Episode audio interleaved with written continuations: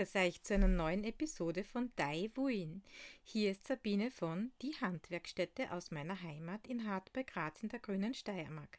Zuallererst möchte ich diesen Podcast als Werbepodcast deklarieren, da er Informationen zu den Produzentinnen, Betrieben, KünstlerInnen und KunsthandwerkerInnen und zu den Museen aus der Steiermark enthält. Also Achtung, er beinhaltet unbezahlte und nicht beauftragte Werbung.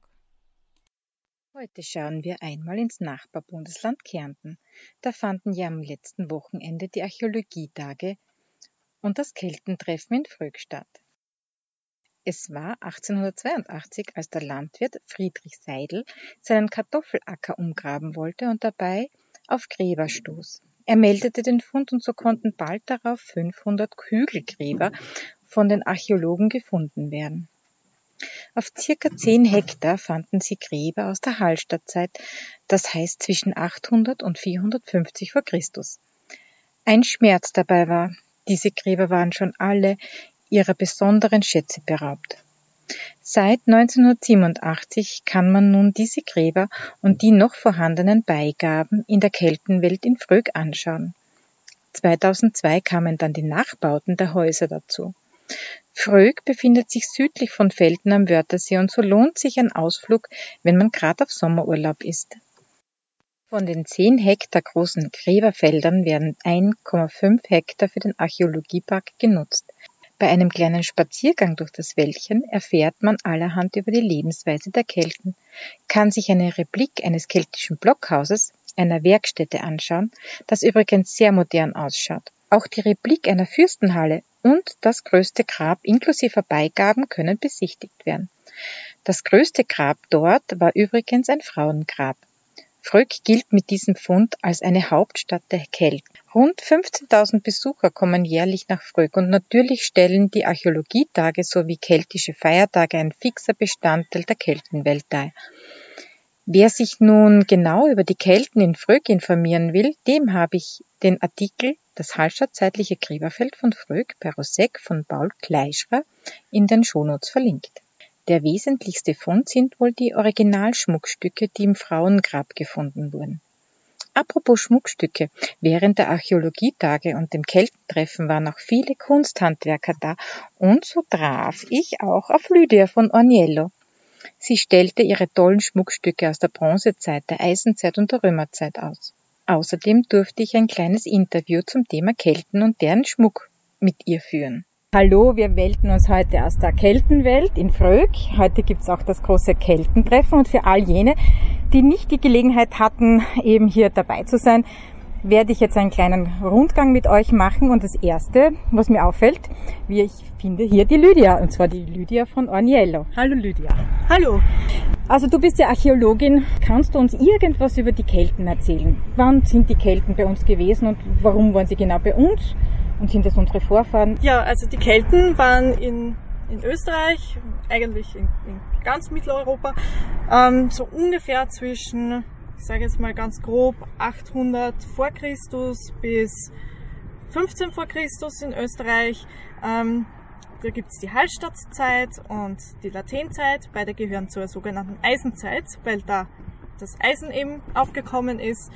Äh, in der Hallstattzeit, da streitet man noch ein bisschen, sind das jetzt wirklich Kelten äh, oder sogenannten Protokelten. Waren sie schon keltisch, waren sie noch nicht ganz keltisch. Jedenfalls ist das eben die ältere Eisenzeit. Das ist auch die Zeit, wo wir uns hier in Fröck befinden. Das Gräberfeld hier ist aus der Zeit und hier war eine große, große Fürstenfamilie, eine bedeutende Familie ansässig. Und ich sehe da gerade, du hast da jetzt äh, wunderbaren Schmuck. Gell? Ähm, wie war denn das mit den Kelten? Wie haben die sich geschmückt? Welche, welches Material haben die gehabt und wie ist es verarbeitet worden? Ja, also grundsätzlich ähm, die Kelten haben sehr, sehr viel aus Bronze getragen. Bronze war so das Material für Schmuck. Äh, natürlich auch Gold ebenso, aber Gold war eben sehr teuer. Und deswegen war Bronze oft das Mittel der Wahl, war auch teuer, hat geglänzt, findet man überall bei den Beigaben und so weiter. Ganz, ganz viel von der Bronze wurde gegossen und dann eben weiterverarbeitet. Äh, es schmückten sich Männer wie Frauen wir haben ganz reiche äh, Grabausstattungen, ganz reiche Funde mit Bronzeschmuck. Und als zweites Material für die Kelten dann in der Latenzeit, also in der späteren Eisenzeit, war dann Glas. Glasperlen war auch so das keltische Schmuckelement. Durch die sind Glasperlen groß geworden, kann man sagen. Vor allem gelbe und dunkelblaue. Ähm, gerne mit, mit Augenverzierungen. Also es sieht aus wie, ein, wie, ein, wie Augen, so wie wir es heute aus dem, aus dem griechischen, aus dem griechischen oder mhm. aus dem türkischen Raum noch kennen. Das kommt eben von den Kelten noch. Aha. Das wurde eben beibehalten. Und ja, also Bronze und Glas, diese Elemente. Ja, dann lasse ich dich wieder hier in der Keltenwelt zurück und ihr findet die schönen Exponate wieder unter Orniello. Ich verlinke es euch wieder in den Show Notes. Ja, Glasperlenketten waren und sind noch immer Lieblingsstücke für uns Frauen. So hat ja auch Burano bei Venedig seinen Bekanntheitswert für uns. Deshalb kann ich persönlich auch die keltischen Frauen verstehen, wenn sie sich mit den Glasperlen schmücken wollen. Beliebt waren die Augenperlen, also Perlen, die einen schwarzen Punkt in einem größeren weißen Punkt haben und damit wie Augen ausschauen. Die ältesten gefundenen Augenperlen stammen aus dem 15. Jahrhundert vor Christus und wurden in Ägypten gefunden. In Mitteleuropa gibt es diese Augenperlen ab der Urnenfeldkultur. Diese Funde stammen von etwa 1050 vor Christus, aber in der Eisenzeit kommen diese Funde häufiger vor. Dieser Kunst nämlich der Kunst des Perlendrehens, hat sich Karin Freitag verschrieben. Karin stellt ihre Repliken der keltischen und römischen Glasperlenketten aus, und so konnte ich nicht widerstehen und musste mir natürlich auch eine zulegen. Auch sie war so lieb und gab mir ein Interview. So, und jetzt sind wir bei der Karin. Und so, hallo, liebe Karin. Hallo. Die Karin ist eine, eine Glaskünstlerin. Und zwar bläst sie beim Mund das Glas, ja, macht Glasperlen. Ähm, liebe Karin, wie bist du jetzt überhaupt zu deiner Kunst gekommen? Also mich haben schon als Kind, da sind wir sehr viel mit meinen Eltern schon nach Venedig gefahren, Murano, und da haben mich die kleinen Figuren interessiert. Oh. Und da ich die Eigenschaft habe, mir immer selber auch etwas zum Geburtstag zu schenken, habe ich mir vor 17, gut 17 Jahren jetzt einmal so ein Einsteigerset Glas gekauft. Und es hat mich so fasziniert, dass ich einfach dabei geblieben bin. Dann bin ich in die historische Szene gekommen und da gab's noch damals sehr wenige Glasperlendreher. Also ich darf etwas korrigieren, ich blase nicht, ich drehe das Glas. Entschuldigung. Und mich fasziniert das hauptsächlich, weil die damals am Lehmofen das gemacht haben. Und für mich ist das heute noch an einem modernen Brenner recht schwer, teilweise dies wirklich die ganzen Sachen zu machen. Und das ist faszinierend, wie die das damals einfach am Lehmofen gemacht haben. Und wir sind jetzt in der Keltenwelt und welche Glasperlen, welche haben die Kelten eigentlich bevorzugt? Was waren da die besonderen Merkmale oder Farben oder so? Farben hauptsächlich bei der, in der Keltenzeit waren gelb, blau und weiß. Ähm, das wurde auch teilweise sehr viel getragen, gerade von den Frauen. Im Gegensatz zu den anderen Jahrhunderten, also haben die Männer fast kein Glas getragen. Mhm. Die haben höchstens einmal eine Amulettperle getragen. Äh, die Frauen haben dafür schön geputzt, haben viel Glas gehabt, haben auch am Gürtel Amulettperlen gehabt oder auch als Spinnwirtel. Ja. Rot gab es bei den Kelten noch nicht. Das ist auch eine Besonderheit. Rot tauchte erst mit den Römern auf, weil man da das Metalloxid Gold braucht und die Kelten waren meiner Meinung nach nicht dekadent genug, Gold in die Glasschmelze zu werfen. Und jetzt hast du auch so Repliken, wie du jetzt angekündigt hast. Wo kriegst du deine Inspiration daher? Also ich arbeite mit einigen Museen und Archäologen zusammen, die geben mir die Vorlagen und ich arbeite die danach mit der genauen Maßangabe, mit den Farbtabellen und schaue, dass ich für die Museen und Archäologen so genau wie möglich arbeite. Und dabei darf ich dann natürlich auch die Muster für meine äh, Verkäufe dann natürlich auch verwenden. Und ich werde jetzt da euch wieder in den Show Notes die Webseite von der Karin verlinken. Dankeschön. Karin findet ihr in Facebook, auf Instagram unter Flammenzauberei. Ihre Homepage habe ich euch natürlich in den Show Notes verlinkt. Es waren auch viele Handwerkerinnen da, zum Beispiel Andrea Höller, einer Archäologin, die die Handwerkskunst Sprang mir zeigte. Sprang ist eine Flechttechnik für Netze und netzartige Gewebe sowie Gürtel. So, und jetzt sind wir bei der Andrea. Die Andrea macht uns Sprang. Also Sprang ist eine Webtechnik. Liebe Andrea, wie bist du dazu gekommen? Also ich habe schon immer gewusst, dass es Sprang gegeben hat. Haarnetze oder Haben oder Bronzesat, Haarstadt, Kinga auch. Und dadurch, dass so viele Leute leben, Brötchen leben machen, habe ich mir gedacht, ich schalte was Neues machen. Mhm. Und da bin ich auf Sprang gekommen. Und ähm, Sprang ist jetzt, ähm, wie, wie, wie kann man sich das jetzt vorstellen? Wie, wie macht man das? Also, ja, also ich melde eine Kreuzung von Fäden. Eine Kreuzung von Fäden, ja? Hinter und vor der Fäden werden gekreist. Mhm. Und dafür fixiert man sie dann mit der Nadel oder mit der Stäben. Macht die Reihe, fixiert sie auch. Aber man gibt die ersten nicht raus. Weil sonst löst sich das nicht auf. Erst wenn du die dritte Reihe gemacht hast und dann fixiert hast, darfst du die ersten ausnehmen. Ah, also das heißt, unten und oben sind die Fäden fixiert und in der Mitte werden sie gedreht und dann ja. festgemacht. Mhm. Genau, und dadurch äh, ja. wird es sozusagen gegenverkehrt gemacht. Ja, ja genau, genau. Ja. genau. Da von oben unten geht es zusammen in die Mitte.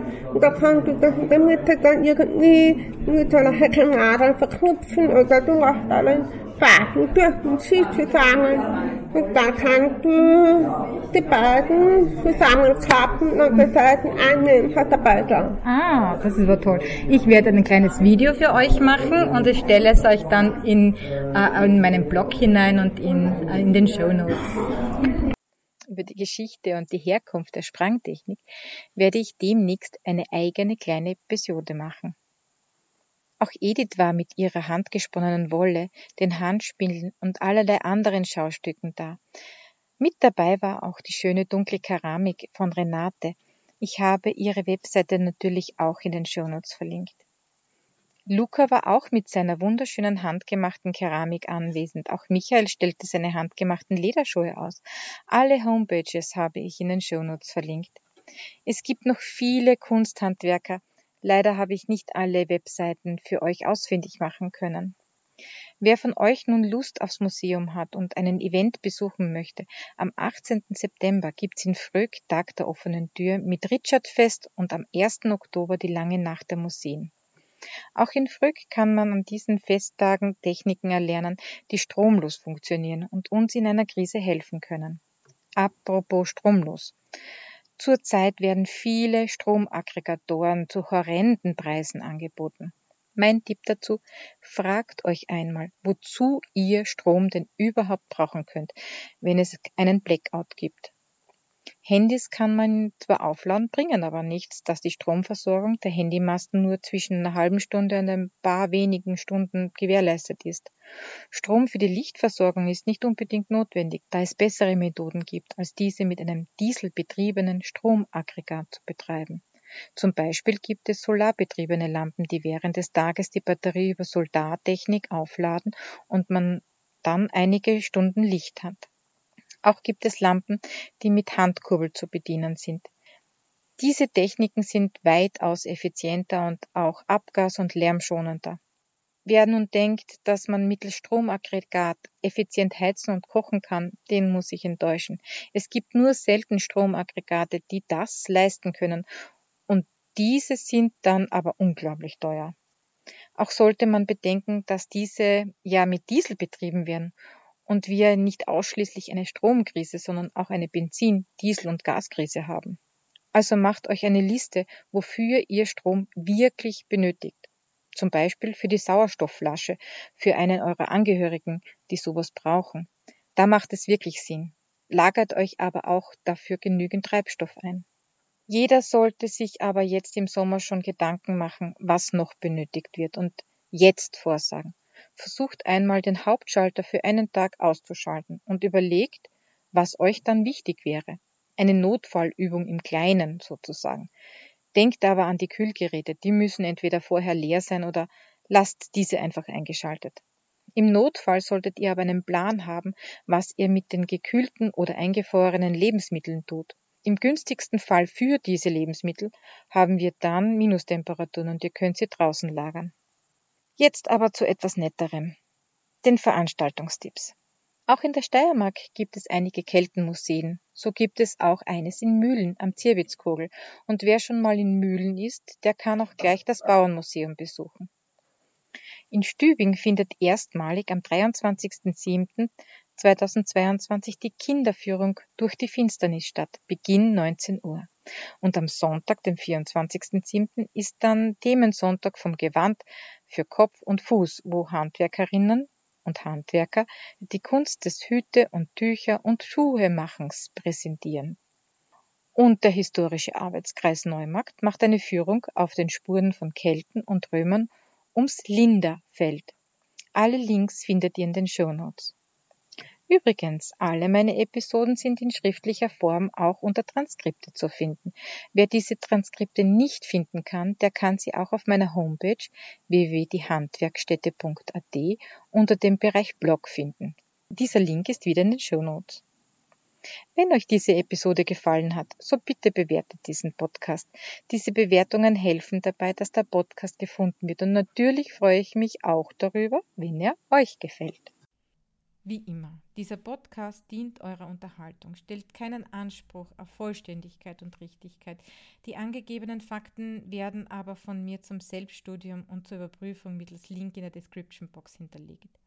So wünsche ich euch noch einen schönen, wolligen Tag und auf ein Wiederhören bei der nächsten Folge von Daiwuin oder die Steiermark spinnt.